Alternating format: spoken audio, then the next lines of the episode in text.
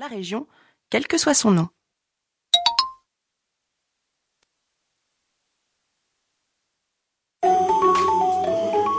Architecture Les villages perchés.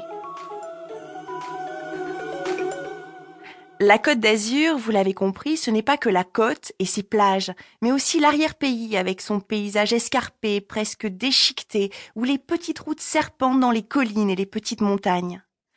L'occasion de découvrir une autre facette de la côte d'Azur, celle des petits villages perchés, accrochés à la roche.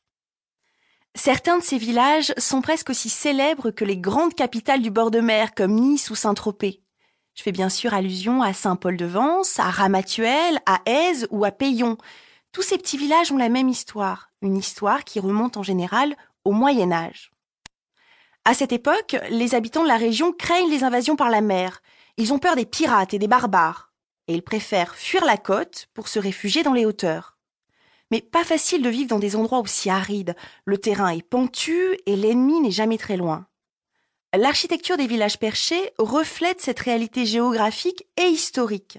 Ils sont entourés de remparts et dominés par un château qui monte la garde. Pour entrer dans le village, il faut passer par des portes étroites, ce qui permettait aux habitants de se défendre plus facilement en cas d'attaque. Avec des terrains aussi accidentés, il y a très peu d'espace pour le village. C'est pour ça que dans les villages perchés, toutes les maisons sont construites en hauteur. Elles sont très hautes et très serrées, ces maisons forment carrément un deuxième mur d'enceinte, au cas où. Quant au village, ils sont tous un peu construits sur le même modèle, des rues étroites et pavées, très sinueuses, parfois traversées par des arcades. Au centre du village, il y a toujours l'église, qui constitue le lieu de rassemblement des villageois. Et vous verrez aussi de nombreuses fontaines. Les fontaines avaient un rôle fondamental, puisque souvent c'étaient les seules sources d'eau du village. D'ailleurs, elles sont souvent très décorées, ce qui montre bien l'importance et le respect qu'on leur accordait. La plupart des villages perchés sont extrêmement bien restaurés et très agréables à visiter. D'ailleurs, les touristes ne s'y sont pas trompés et les remparts ne peuvent rien pour repousser l'invasion touristique de juillet-août.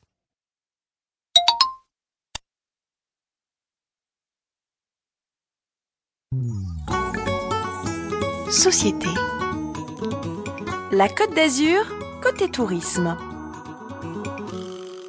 Le 19e siècle, c'est la belle époque. Les hivers doux de la Côte d'Azur attirent les grands de ce monde.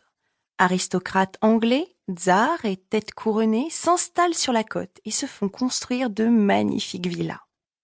Les artistes aussi succombent au charme de la Riviera. Signac prend ses quartiers à Saint-Tropez, Matisse s'installe à Nice, Chagall à Saint-Paul-de-Vence, Renoir à Cagnes-sur-Mer, Picasso à Valoris, Nicolas de Stahl à Antibes. Dans les années 30, c'est au tour des Américains de découvrir la région. C'est le début de Juan Lépin et des clubs de jazz. Hemingway, Fitzgerald immortalisent la région dans leurs romans. La Côte d'Azur devient mythique.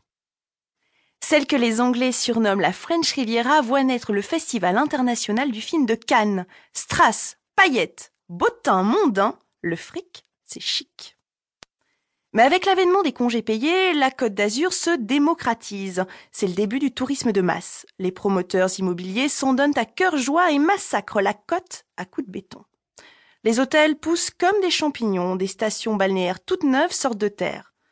Heureusement, aujourd'hui, le massacre immobilier semble s'être arrêté et le littoral est de mieux en mieux préservé. La Côte d'Azur reste un paradis touristique. Le seul département des Alpes-Maritimes reçoit chaque année plus de 10 millions de touristes, dix fois sa population. Quant au Var, c'est le deuxième département touristique de France, juste derrière la région Île-de-France. Si je vous dis que le tourisme est la principale activité de la région, vous me croyez?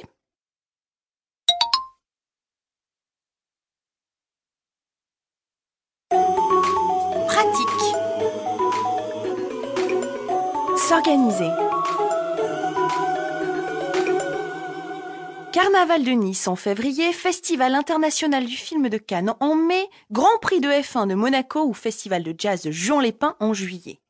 La Côte d'Azur accueille toute l'année des événements prestigieux. C'est une région qui bouge et qui se renouvelle, l'endroit idéal pour passer des vacances, que vous soyez plutôt mer, montagne, tourisme vert ou tourisme d'affaires.